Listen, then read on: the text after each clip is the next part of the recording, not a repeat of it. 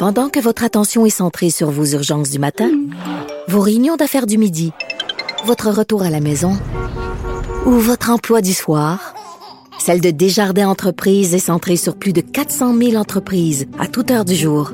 Grâce à notre connaissance des secteurs d'activité et à notre accompagnement spécialisé, nous aidons les entrepreneurs à relever chaque défi pour qu'ils puissent rester centrés sur ce qui compte, le développement de leur entreprise.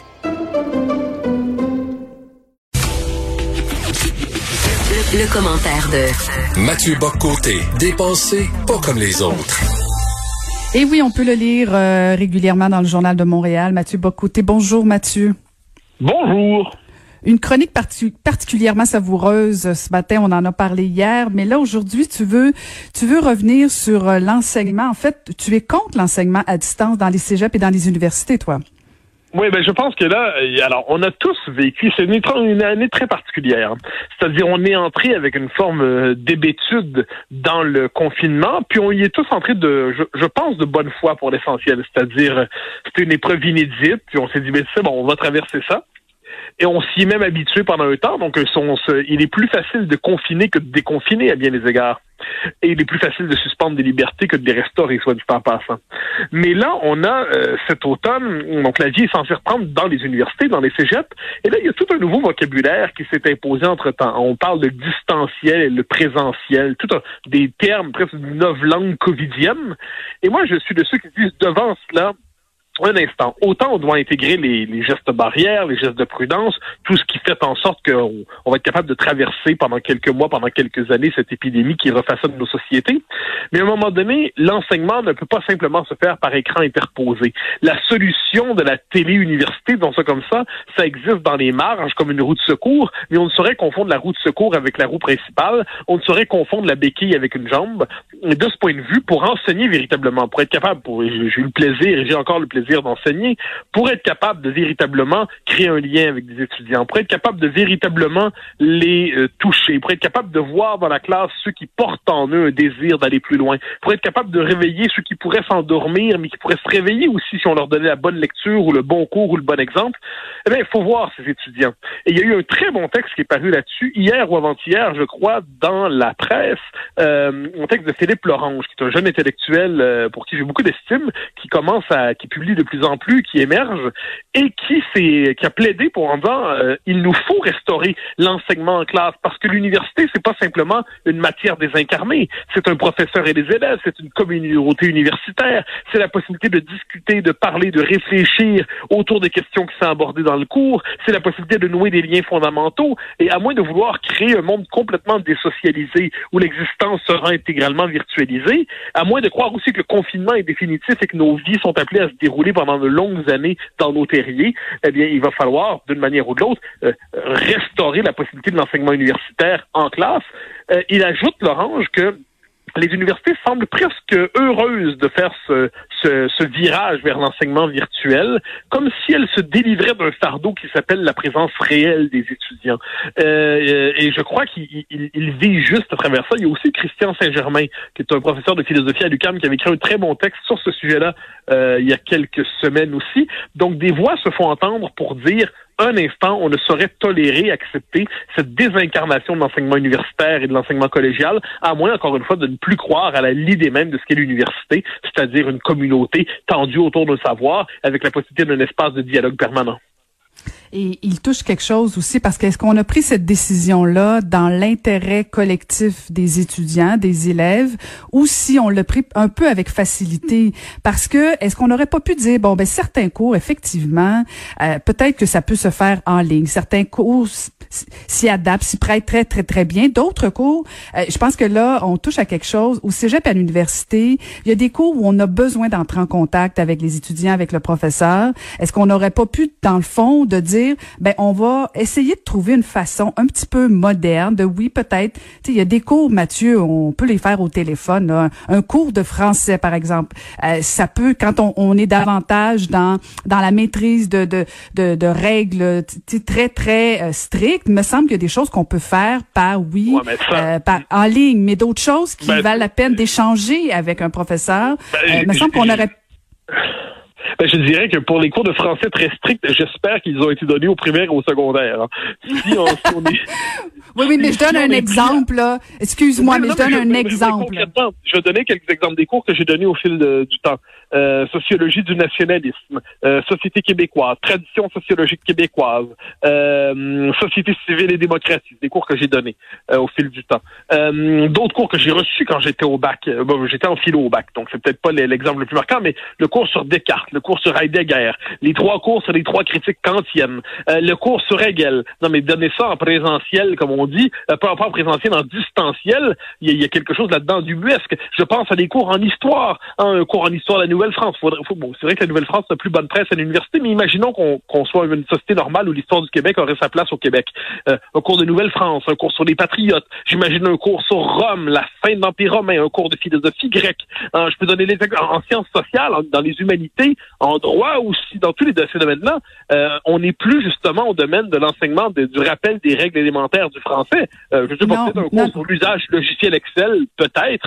Euh, c'est pas impossible. Oui, mais Mathieu, oui, mais Mathieu, dans le cursus universitaire ou cégep, euh, il y a quand même des cours qui sont soit facultatifs, qui sont essentiellement pour, entre guillemets, remplir ton cursus. Il y a certains cours qui sont peut-être pas la base de ta formation, qui peut-être pourraient dégager certaines salles de cours, justement, euh, pour, pour faire en sorte, parce que veux, veux pas, ça va prendre la distanciation. Alors, est-ce ah, qu'on n'aurait pas pu être créatif, là? Mais paradoxalement, je dirais que les cours euh, facultatifs sont souvent les cours qui sont les plus euh, excitants pour l'âme. Hein, C'est-à-dire, euh, combien de fois j'ai vu, euh, ça on le voyait quand j'étais en philo, des étudiants en médecine ou en droit qui s'inscrivaient au cours de métaphysique. Je me rappelle un cours de métaphysique, le cours d'introduction à la métaphysique avec un professeur qui était tout à fait théâtral, tout à fait brillant, Jean Grondin, qui est un professeur d'exception, tout à fait remarquable. Et, et les étudiants en médecine, faut dire c'était à l'époque, je sais pas si les étudiants en médecine s'inscrivent encore là, eh on sentait qu'ils goûtaient ce cours d'une toute autre nature. Je, moi, j'ai tendance à croire que les cours supplémentaires, les cours euh, hors circuit, hors programme sont quelquefois les plus euh, stimulants euh, existentiellement. Donc, je ensuite il y a des considérations pratiques, c'est-à-dire ben, il faut la distanciation, très bien. il faut peut-être réaménager les horaires. Très bien. Faut peut-être les étaler davantage. Faut peut-être rajouter quelques semaines à la session. Très bien. Ça, euh, ça, ce sont des aménagements pratiques qu'il faut faire probablement pour tenir compte des nouvelles réalités euh, temporaires, mais quand même un peu longues de la COVID. Mais, mais on ne peut pas ensuite euh, la, la, solution de facilité. Je reprends ta formule qui me semble très bonne. Bon, mais on va faire tous les cours virtuellement, ça va mieux se passer comme ça. Comme si ça, c'est pas nouveau, hein, parce qu'il faut dire que une partie du corps du corps universitaire, du corps, enseignant, il faut le dire, c'est comme un petit secret dans le milieu, mais n'aime plus enseigner. Euh, l'enseignement est délégué souvent à l'université aux chargés de cours. Euh, c'est délégué à des chargés de cours qui euh, font leur thèse en même temps ou ils font carrière de chargés de cours à peu près. Et souvent, les professeurs cherchent à se dérober, se délivrer de l'enseignement, alors que c'est pourtant central. Inversement, je précise qu'au cégep, on trouve souvent là des enseignants qui ont la vocation théâtrale de l'enseignement. Moi, j'ai toujours cru qu'il y a un lien intime entre l'enseignement et le théâtre. C'est fondamental. Mais j'y reviens. Euh, j'ai l'impression qu'une partie du système universitaire est heureuse de se délivrer de cette de ce fardeau des temps anciens, de ce côté vieux monde et peut-être même réactionnaire que serait l'enseignement face à face, l'enseignement, euh, comme on le cours magistral. Il hein. faut voir, il y a toute une guerre qui a été menée contre le cours magistral au cours des dernières années, des dernières décennies. Pourtant, le cours magistral, c'est le cours le plus fondamental qui soit. C'est le maître devant la classe qui a un savoir et qui le transmet devant des étudiants qui, au contact de ce savoir, n'accumulent pas simplement des connaissances, mais peuvent avoir accès à quelque chose qui les dépasse, qui les permet de se dépasser eux-mêmes. Encore une fois, je dis, c'est surtout vrai dans les sciences sociales, les sciences humaines, euh, parce que là, c'est un savoir très particulier. Euh, pas une science, hein, loin de là souvent, mais euh, un savoir très particulier. Et là, si on considère que tout ça, finalement, ce sont les, c'est l'ancien monde. Et là, il faut se jeter dans l'enthousiasme, dans les passions technologiques nouvelles. Hein? on se jette dans les écrans et puis on virtualise encore plus l'existence. il y a quelque chose d'ordre terriblement inhumain rien n'est plus humain qu'une salle de classe euh, où des liens d'amitié même peuvent se au fil du temps entre le professeur et ses élèves. Lorsque tout ça me semble fondamental et tout ça me semble évacué ensemble par une décision qui relève à la fois du simplisme bureaucratique et de la, et de la paresse intellectuelle et peut-être aussi d'une volonté de liquider l'enseignement classique. Ben alors le problème est encore plus grave parce que si tu dis que les professeurs, certains professeurs et qu'il y a une tendance au fait qu'ils n'aiment plus enseigner, le problème est plus grave parce que moi, je, bon, ça fait longtemps que je suis à l'université, tu vas me dire là, euh, mais euh, j'en ai eu des cours professoral, magistral, comme tu dis, euh, soporifiques, ennuyants. peut-être que j'aurais continué mes études si j'avais fait mes cours en ligne ou ça aurait été peut-être plus stimulant si j'avais fait mes propres recherches plutôt que de me faire endormir. Et à l'inverse, j'ai vu mon fils actuellement à l'université faire ses cours en ligne. Euh, ça se passe très bien, les professeurs sont disponibles. Est-ce qu'on tombe pas dans, oui, dans la facilité, mais dans la généralisation? Il y a des universités qui font bien ces cours-là. Il y a des professeurs qui le font bien. Mais si effectivement notre problème au Québec est que les professeurs aiment plus enseigner, ben là, on a, on a un autre problème qui est complètement autre chose, là. Ben, c'est que je pense que tout ça vient ensemble, c'est-à-dire quand on considère que dans le milieu universitaire euh, ou au cégep aussi, mais ça c'est autre chose dans l'université, c'est plus particulier, que l'essentiel c'est de faire des, qu'on dit faire des recherches, hein, c'est-à-dire des recherches subventionnées par les organismes subventionnaires qui seront lues dans l'entre-soi euh, de, de, de, chercheurs euh, financés. Bon, encore une fois, là faut distinguer les domaines. pardon, les, recherches souvent, en, les recherches en médecine, en physique, en chimie sont absolument essentielles, absolument essentielles.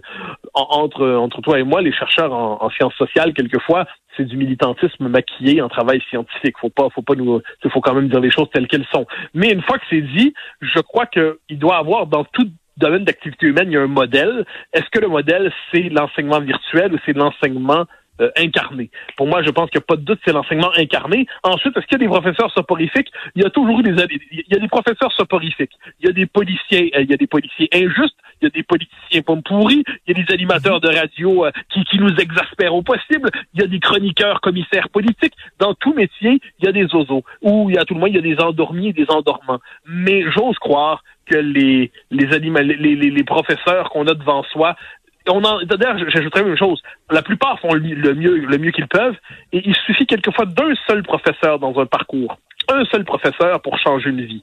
Ça, là-dessus, je pense que même le cinéma nous, nous le rappelle avec quelquefois de temps en temps des films de profs, hein, euh, l'opus de Monsieur Holland, euh, ben, la Société des poètes disparus, de Browning Version. Moi, ces films qui mettent en scène un professeur qui rencontre des étudiants et qui réveille chez eux quelque chose d'autre que le, plaisir de l'accumulation des connaissances, mais la passion de la connaissance, la passion du savoir, qui, qui éveille une part euh, éteinte de l'âme ou endormie. Là, oups, ça se réveille, puis on vient de découvrir le monde sous un nouveau, euh, un nouveau regard, un nouvel angle, une nouvelle manière de l'aborder. Ça, c'est merveilleux. Il suffit d'un prof comme ça dans une formation pour changer une vie. Et ça, je crois que de ce point de vue, encore une fois, surtout à l'université, où c'est le lieu où va se véritablement se confirmer certaines vocations, on peut pas se passer de ça. Puis je crois que tout le monde aime parler des profs qui les ont marqués en bien. Et on se mhm. souvient, un seul prof qui les a marqués, c'est mille fois plus important que dix profs qui les ont un peu endormis. Encore une fois, sur cette dernière phrase-là, je, te donne raison. Merci beaucoup. Ah, ben, j'invite les gens à te lire. J'invite les gens à te lire dans le Journal de Montréal. C'était Mathieu Bocoté.